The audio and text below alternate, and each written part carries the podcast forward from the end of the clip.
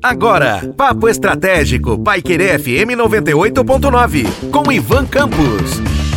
Olá, aqui é Ivan Campos e falarei com vocês hoje no Papo Estratégico sobre como fazer as ceias se está tudo tão caro.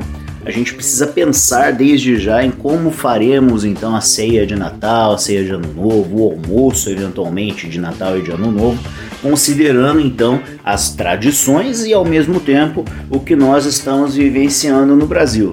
O encarecimento das coisas e a perda do nosso poder aquisitivo, do nosso poder de compra. Quando a gente pensa em termos de inflação e que esta inflação que acaba sendo é, um tanto quanto despercebida, ou seja, ela passa sem que a gente note em relação a pequenas coisas, mas no dia a dia ela é bastante presente por conta do, do alto custo do combustível, do alto custo relacionado à energia elétrica, do alto custo relacionado ao preço de algumas commodities e até mesmo né, da própria cesta básica, a gente para para pegar e pensar nisso e sempre pensamos que a inflação é maior do que realmente ela é anunciada. E de fato, para as pessoas que têm menor poder aquisitivo, a inflação sempre é mais pesada.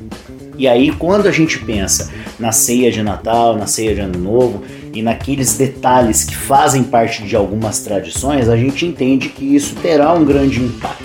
Então, a gente precisa desde já pensar em estratégias para que possamos então trabalhar com alternativas. Então, de uma forma muito simples, a substituição de itens tradicionais que estão presentes na ceia de Natal e Ano Novo e que você pode vir então a usar então alternativas. Então vamos lá, se a gente hoje trabalha lá com a possibilidade de comer o peru de Natal e é uma tradição comer uma ave natalina, então a gente tem que pensar algo que sempre aconteceu na vida das pessoas com menor poder aquisitivo, trabalhar com as opções. Então, mesmo hoje, a classe média tem que pensar em trabalhar com as alternativas. Se o peru de Natal estiver muito caro, eu posso comer uma outra ave, como por exemplo, né, o Chester ou até mesmo um frango. Um frangão caipira, por exemplo, muito bem feito e que pode dar ali a você a mesma impressão, a mesma sensação de que você está ceando com a sua família comendo uma ave natalina.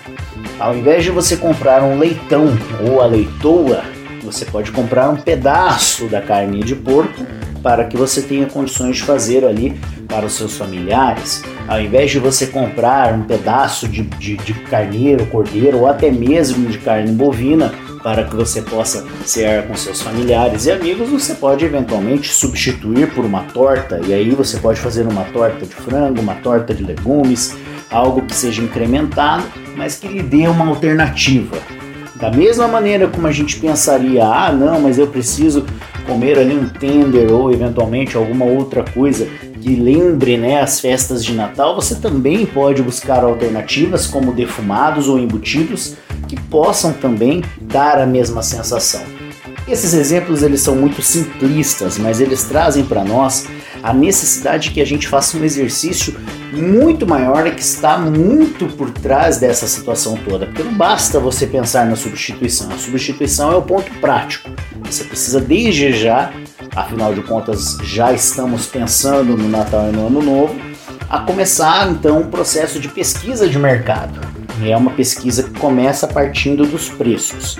Então, desde já comece a mapear nos mercados ou hipermercados o valor destes itens, dos itens alternativos, das possibilidades. Coloque isso no papel ou numa planilha e comece a ponderar percentualmente sobre quais são os valores e itens que você tem condições de pegar e colocar no seu planejamento de ceia natalina de ano novo.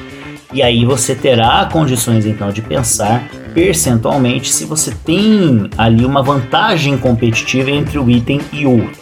Assim como a gente faz as contas na hora de abastecer o veículo, na hora de comer também é necessário. Então, se você quer ter ali uma ceia de Natal, uma ceia de Ano Novo, um almoço de Natal ou de Ano Novo, com seus familiares e amigos e com condições de você possa servi-los bem ou então, no caso, compartilhar com estes, você precisa desde já começar o planejamento para isso. Um forte abraço e até a próxima. Você ouviu Papo Estratégico, Paiquerê FM 98.9, com Ivan Campos.